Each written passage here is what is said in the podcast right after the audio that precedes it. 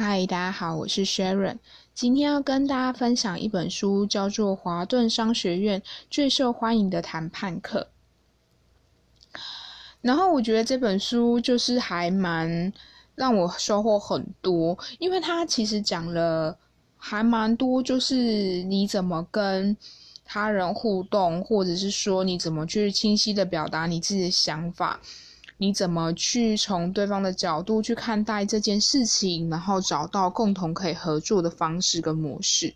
那我其实觉得这本书，如果你对于呃这个部分很有兴趣的人，我觉得可以买来。虽然它真的很厚，但是它的以工具书来说，我觉得讲的很详尽，然后而且很完善。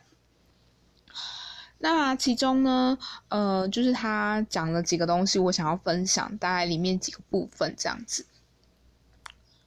他说：“因为刚好这个作者他以前是当记者，所以他需要在短时间之内让别人相信他，然后可以愿意说一些他自己的看法。所以呢，他会想尽办法去进入这些受访者的大脑，思考他们在想什么，有什么感受，什么方法可以让他们持续对我吐露资讯，什么因素可以让他们愿意跟我建立关系。在这样的条件下。”呃，这个访问的人需要敞开心胸，有足够的好奇心，才会找到他们在想什么，不然你会迷失方向。然后，在我自己的呃个人生命经验里面，其实当我发现如果对方是够，嗯。怎么讲？就是我不知道怎么讲那种感觉，我不知道有没有一些人会有这种呃，就是感受，就是有时候你在跟别人说话的时候，你会觉得他有想要听你说话，然后他没有批判，他没有任何的评价，他就是想要了解你。在那种状况下，其实我会愿意说很多。呃，或者是说比较愿意说，在比如说可能那一个人跟我的关系，跟其他同样是同样差不多关系或距离的人，可是那一个人可能没有想要听我说话，或者是他只是想要表达他的事情，那我就会没有那么愿意说了，或者是我说了几次，我发现对方其实也没有想要听我说话，那我自然而然就不会再去表达自己的想法，或者是呃自己的一些看法，因为我觉得你也没有想听啊，我为什么要花我的时间？然后他有说，呃，当然你让别人去信任你，你也可以去信任别人的资讯，但是你要查证。所以他就讲了几个要点。那我觉得这几个要点就是蛮好，诶，蛮值得记起来的。他说，如果对方知道的资讯比你多很多，你就是去居于弱势。你应该采取循序渐进的方式，在取得更多的资讯或信任以前，不要承诺。收集大量关于对方的资讯，向对方取了细节，看所有资讯是否都相符，检查和测试一切信善用你信赖的第三方来协助。如果对方是否回避你的问题或改变话题，他们越是偷偷摸摸，就越有可能有所隐瞒。如果对方说谎时可比坦白获得更高的利润，就改变诱因，例如为他们长期提供的绩效给予补偿。在没有明确的保护下，别给对方任何资产、发明、时间、建筑。把保证真实性列为协议的一部分，告诉对方：如果你说的都是真的，把这点列入合约，可以让我安心，对你来说也没有成本。如果他们因此退缩，你就要小心了。在协议中列入违约的后果。亲自见面，对方比较难掩实情。在有些文化，他们坚持一定要见面，看到彼此才肯协商。如果有些事没讲明，让你感到不放心，你可以问对方：还有其他我该知道的事吗？最后，最后，相信你的直觉。对方紧张吗？看起来心虚吗？太假，眼神飘忽。呃，除非那是当地文化。沉默太久，拒绝承诺，这些并非不诚实的铁证，但应该让你产生质疑，放慢速度，询问更多的问题，循序渐进。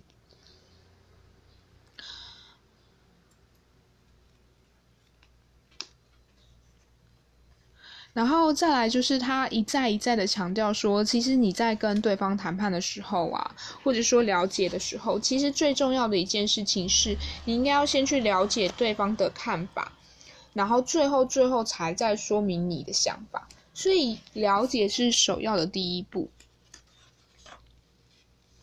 那在了解了对方的过程中呢，其实问句是一个很好的方式，甚至这个方法比直数句还要重要。那你有时候在问的时候，其实你的态度可以说：“诶，用对方来帮你这件事情，因为毕竟对方才会最了解这些事嘛。那请对方来帮你，你才会了解他的状况，了解他的情形。那有效沟通的根本要件呢，是你需要持续的沟通、倾听和提问，重视对方，别怪罪对方。”常做归纳和摘要，进行角色对调的练习，保持冷静，阐明目标，坚定立场但不破坏关系，寻找微小的讯号，讨论知觉印象的差异，了解对方如何给承诺，决定之前先咨询，把焦点放在你能掌握的事上，避免争论谁对谁错。那通常表述方式跟循序渐进呢，是一般人最难学会的技巧。大部分的人都想一鼓作气往前冲，比较没有想要把事情化成比较小的步骤。可是这样状况就会造成说，就是你知道事情有时候可能会不小心越弄越糟，或者是你会急着想把它完成，可是可能就会导致事情就会偏离那个你想要的轨道。好，那他也有谈到说，哎，亲子之间的谈判，我觉得这个也可以做参考，还蛮还蛮不错的感觉。就他说，首先，至少在孩子长大离家以前，他们都很清楚知道自己的主导权力比成人少。第二个，孩子比大人更常哭闹跟发脾气，因为他们还没有学会其他有效的沟通技巧，或者是这个技巧还不够成熟。然后再来就是，孩子在生活中就是一心想要追求更多啊。不过这个我觉得也不一定讲说是小孩啦，其实我们也是一样啊，只是我们可能选择更多，或者是我们想要的东西没有像孩子那么的明显，那或者是说我们的选择更多了。那你你要也在呃这个跟孩子谈的过程中，其实你要很清楚知道一件事情：孩子达成你目标的意愿，跟你对待他们的方式息息相关。尊重孩子，可以去训练他们尊重你。那同样的，就是你给孩子额外的责任，就是跟孩子融洽相处的关键。其实呢，是人所有人类行为的基石，只不过在孩子身上更明显，因为他们对于自己欠缺的权利的感觉比较深刻。所以同样的道理，就算回到工作或回到学校或回到团体，其实你会发现有一些像之前就有人不是说比较皮或者是比较呃调皮捣蛋的人，有时候赋予一个职位之后，他的状况或者他的呃调皮捣蛋的行为会减少。那个是因为说，就是你把他放了一个位置，所以他握有权利，他有事情或他有任务要去做了，那他就会自然，因为他花精力在这件事情上，所以他就没有办法做别的事情。然后也因为你赋予他这个权利，或付给他这个职位，或付给他这个任务，他就会有一定的身份认同，或者是说，诶，认为自己现在就应该是个乖孩子，或者是认为自己现在就是应该要乖乖做这些事情，不然的话，诶，会违反这个所赋予的新的身份。呃，那他题外话，他有讲到说，其实有时候我们很多。呃，家长会说孩子听不懂啊，或什么之类，而选择用体罚。那他就会说，其实你如果真的会跟孩子谈判，或者是说你真的知道怎么样去运用谈判的技巧来跟孩子谈话的话，其实你是可以避免做体罚这件事情。那他也提出说，为什么不要做体罚？他说，很多研究显示，击打孩子会导致孩子更暴力，而且更有可能成为行为问题。比如说被妈妈打的孩子，我觉得在这里。不一定是说只有被妈妈打了，就是主要照顾者爸爸或者是什么之类兄弟姐妹啊什么这些，我觉得都算。那他说就是呃，在幼儿园打其他孩子的几率会加倍。另一个显示呢，就是当男孩受到体罚和未来对女友暴力相向之间是有关系的。而且另外是你提拔孩子可能会降低。降低他的智商多达五分，而且被打以后可能容易分心啊，在学校无法专心，可能出现优越状况，语言发展迟缓。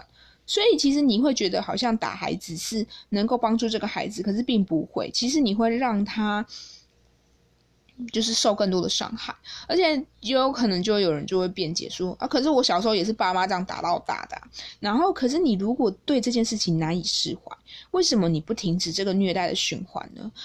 即使在孩子比较能接受打骂的文化里，你真的会想要教这些孩子这些东西吗？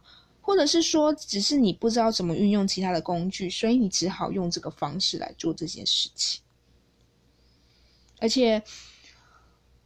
打骂是很破坏关系的，就是你原本跟我我我我这个可能要访问听的每一个人，可是我得说，就是你被你的主要照顾你的人打了之后，其实你跟他的关系可能会在至少在那个时候就等于有破裂，那你之后要再花时间修复，你要花多少力气？打很快啊，可是关系修复就要很长的一个时间。然后最后呢，他就有好几个提醒的点，就是说你的态度，你到底对于这件事情在谈判之前，你的态度是什么？你的信念是什么？你的价值观是什么？然后你做了多少的准备？还有时间地点其实并不如你想象中那么重要，而是你觉得自不自在、舒不舒服，只要可以，这个时间地点就是个好地方。然后还有再来就是对彼此的了解，就是你能够放松的让对方了解你，然后你也能够花时间了解对方。那再来就是其都很重要，就是你自己有没有先去确认说今天要讨论的东西，那双方是否都同意。然后还有再来就是谈判的动力学，就是你有时候如果谈一谈，发现有些事情卡住了，或许就换下一次吧，不一定要现在继续进行，或者是说现场收拾一下再说。然后再来就是你是如何对待彼此的，那你对待他的方式就会影响他怎么对待你，还有你会怎么样去揭露你的资讯。那如果你揭露的资讯是可以让你达成目标的，那你就揭露吧，又何妨？对，然后再来就是，呃，我觉得极端报价这件事情，有时候我们可能会听到一些价格，我们会觉得很不很不合理啦。但是其实合不合理是要看对方去去说的。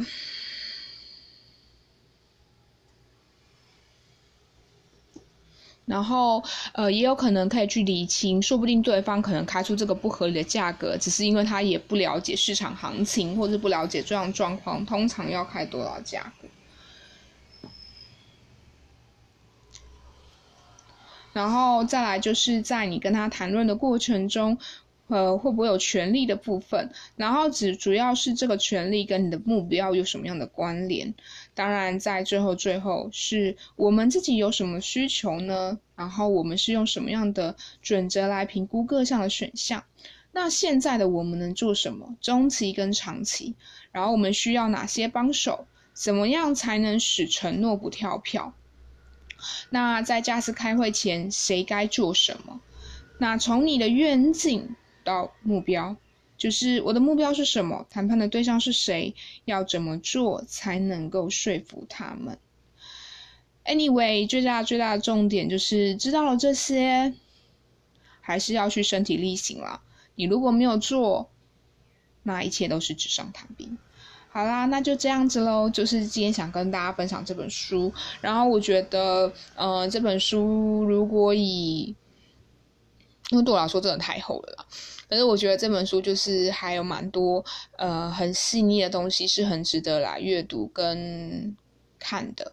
那就是想要分享给大家，那就先这样喽，大家拜拜。